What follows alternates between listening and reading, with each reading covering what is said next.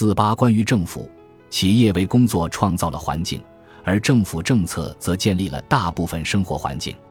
政府的立场是什么？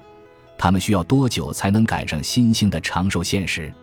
政府有无数事情需要做，正如个人要重新设计生活一样，政府也需要重新调整法律、税收和福利制度，在就业上设立大量法律，以及创立处理教育和婚姻的机构。为了让人们成功的重塑自己的生活，政府需要重新调整自己的规则和制度。从某种意义上说，政府为解决长寿问题而做的辩论和议事已经持续了几十年。以不变的退休日期、更长的寿命和更高的养老及医疗保险费用为基础的公共财政存在不可持续性，这导致人们在宏观和财政领域进行了实质性分析，采取了实际的政策。正如我们在第二章的初步回应中所说的那样，政府在面对百岁人生的前景时。直接的反应就是集中精力解决财政问题，但是，正如我们所表明的那样，真正的挑战来自对无形资产的管理，这是政府的政策存在滞后的一个领域。当我们思考规划有形和无形资产的挑战时，一个重要的数据点是长寿人生到底能长到什么程度，这一方面的信息不一。正如我们前面所描述的那样。有两种估计预期寿命的方法：周期估计和人群估计。我们强烈建议各国政府和精算行业不要再将对预期寿命的周期估计当做他们的核心假设。这不仅是宏观经济政策辩论方面的一个误导性假设，也会造成公民的思想混乱，产生虚假的安全感。我们在之前的分析中已经说过，周期估计假设今天出生的儿童在八岁时。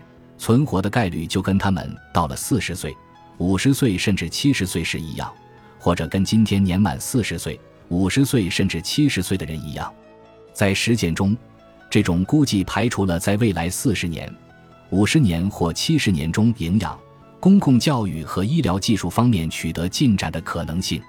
这就是为什么对于富裕国家来说，周期估计下的预期寿命目前约为八十至八十五岁的原因了。相比之下，使用人群估计时，未来因素将被考虑到预期寿命中。此时预期寿命将超过一百岁。从图一点二可以看出，从十九世纪开始，人们的预期寿命一直在提升。两种估算方法之间的差异是重要的，也是令人担忧的。这意味着政府不仅可能低估未来公共财政的压力，而且也无法向公民宣传挑战的紧迫性。除了财政政策之外，长寿还会为政府政策创造其他一些影响深远的挑战。现在的许多政策都以三阶段人生为出发点，在这种模式下，某些年龄段具有特殊的意义。事实上，人们的实际年龄是教育、政府机构和公司政策中的核心因素。在政府立法和监管方面，有很多依赖于年龄的例子。政府对劳动力市场的统计就是一个例子。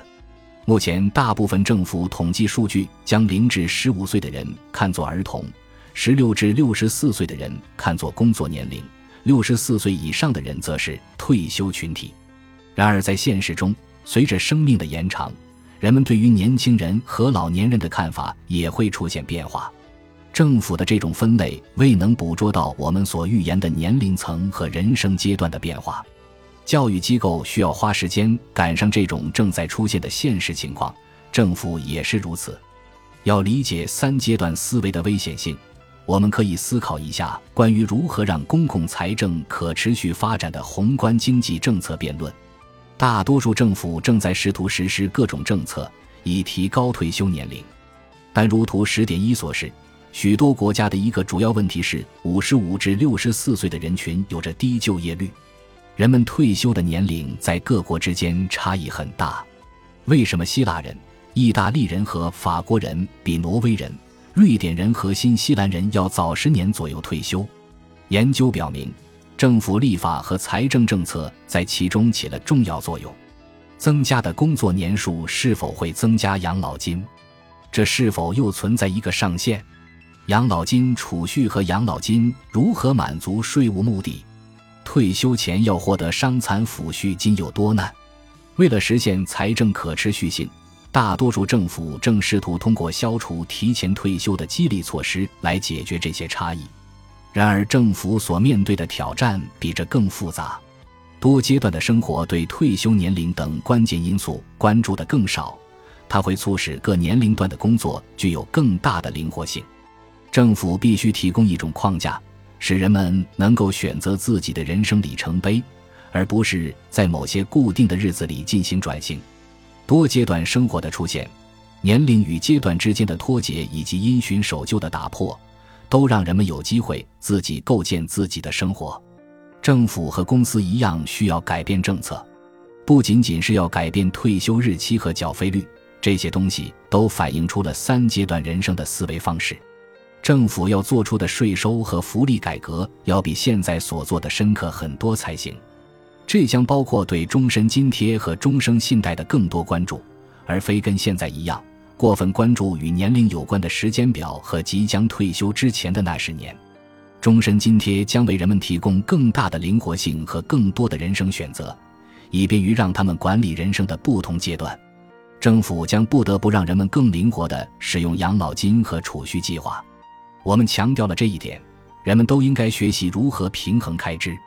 也要理解储蓄的必要性，但要做到这一点，政府还必须做出重大努力，要鼓励储蓄，并让人们拥有更多的金融知识。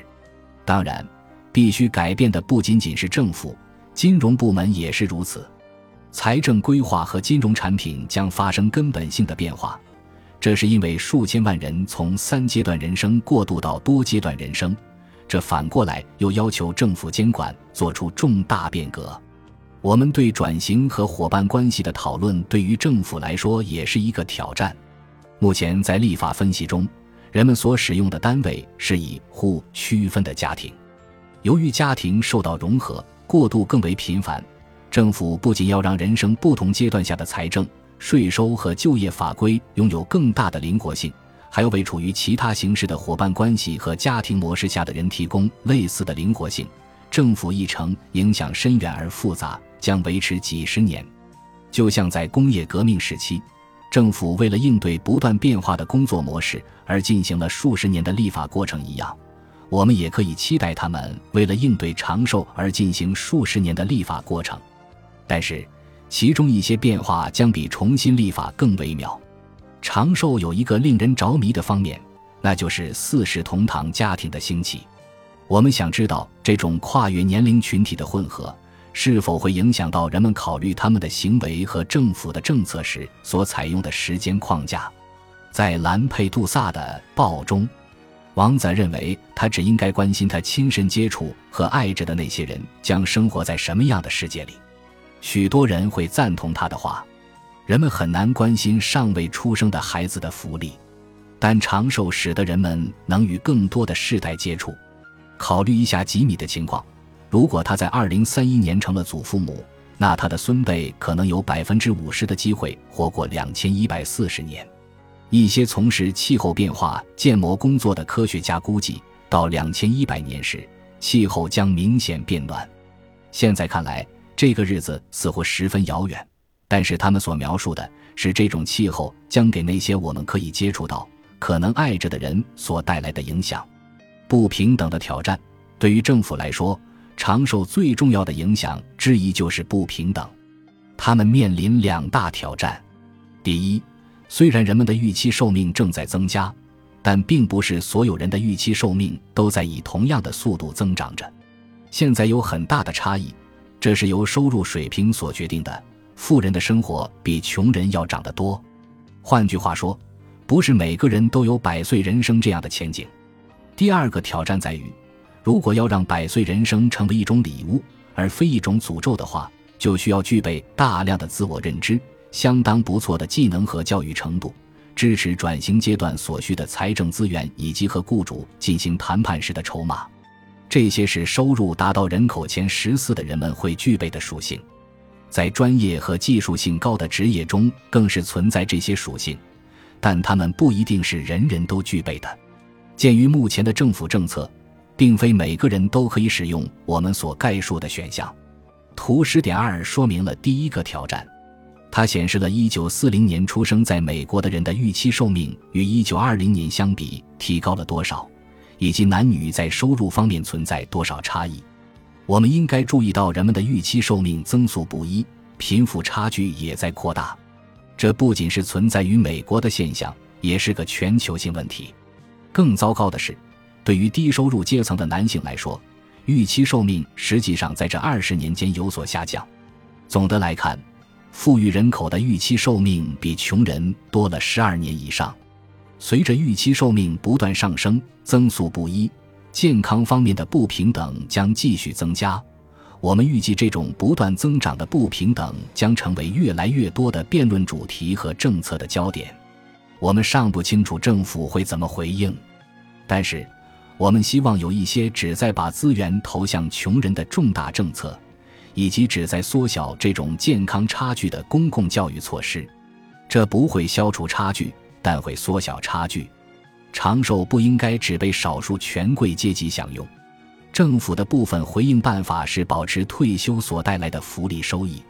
对于公民来说，在年老时若是能保证休闲时光和金融安全，将是一种巨大的社会成就。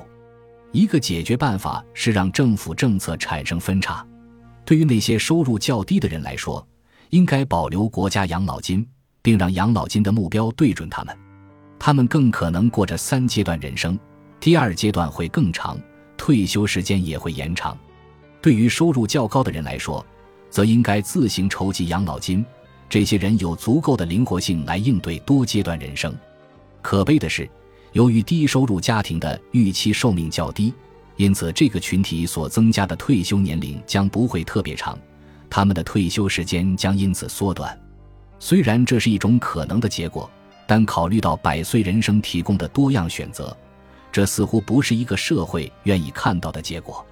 对于无形资产而言，无论收入水平如何，从十六岁一直干到七十岁的漫长工作生涯肯定不是什么好东西。这也可能是低收入人群预期寿命较低的原因之一。倦怠、疲惫、无聊、难以在工作和家人朋友之间做出平衡等问题，并非富人所独有。然而，富人有更高的消费能力，能过上健康生活，所以拥有更有效的解决这些问题所需的资源。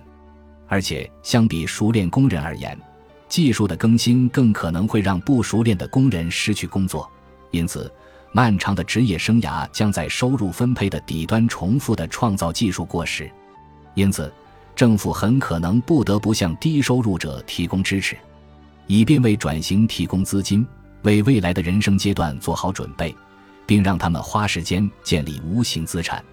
许多国家在二十世纪引入了失业保险、疾病和残疾补贴、产假和越来越多的陪产假，以及国家养老金。所有这些政策都有助于为贫困人口提供资源，使他们能够应对过渡和冲击。以前只有富人才有这种能力。如果过渡变得更加重要，而且是再创造的重要组成部分。那么可以想象的是，引入国家提供的终身津贴，将可以使人们享受时间或价值固定的带薪假期。劳工运动也许会再次引起注意。这是一种代表了低收入群体的群众运动。他也要求政府立法支持工人享有自由时间，避免无休止的进行工作。生命的延长在克服不平等方面具有巨大的潜力。更长的寿命和更多的人生阶段为人们提供了更多的机会，从而能克服人生的糟糕起点或者人生初期遭遇的负面事件。然而，如果是投资的差异导致了不平等，那么在长寿人生中，在各种资产上做出投资将更为重要。这样一来，就存在不平等的危险了。二十世纪时，各国对免费教育和婴幼儿保健进行了大量的投资。这是三阶段人生投资的关键时期。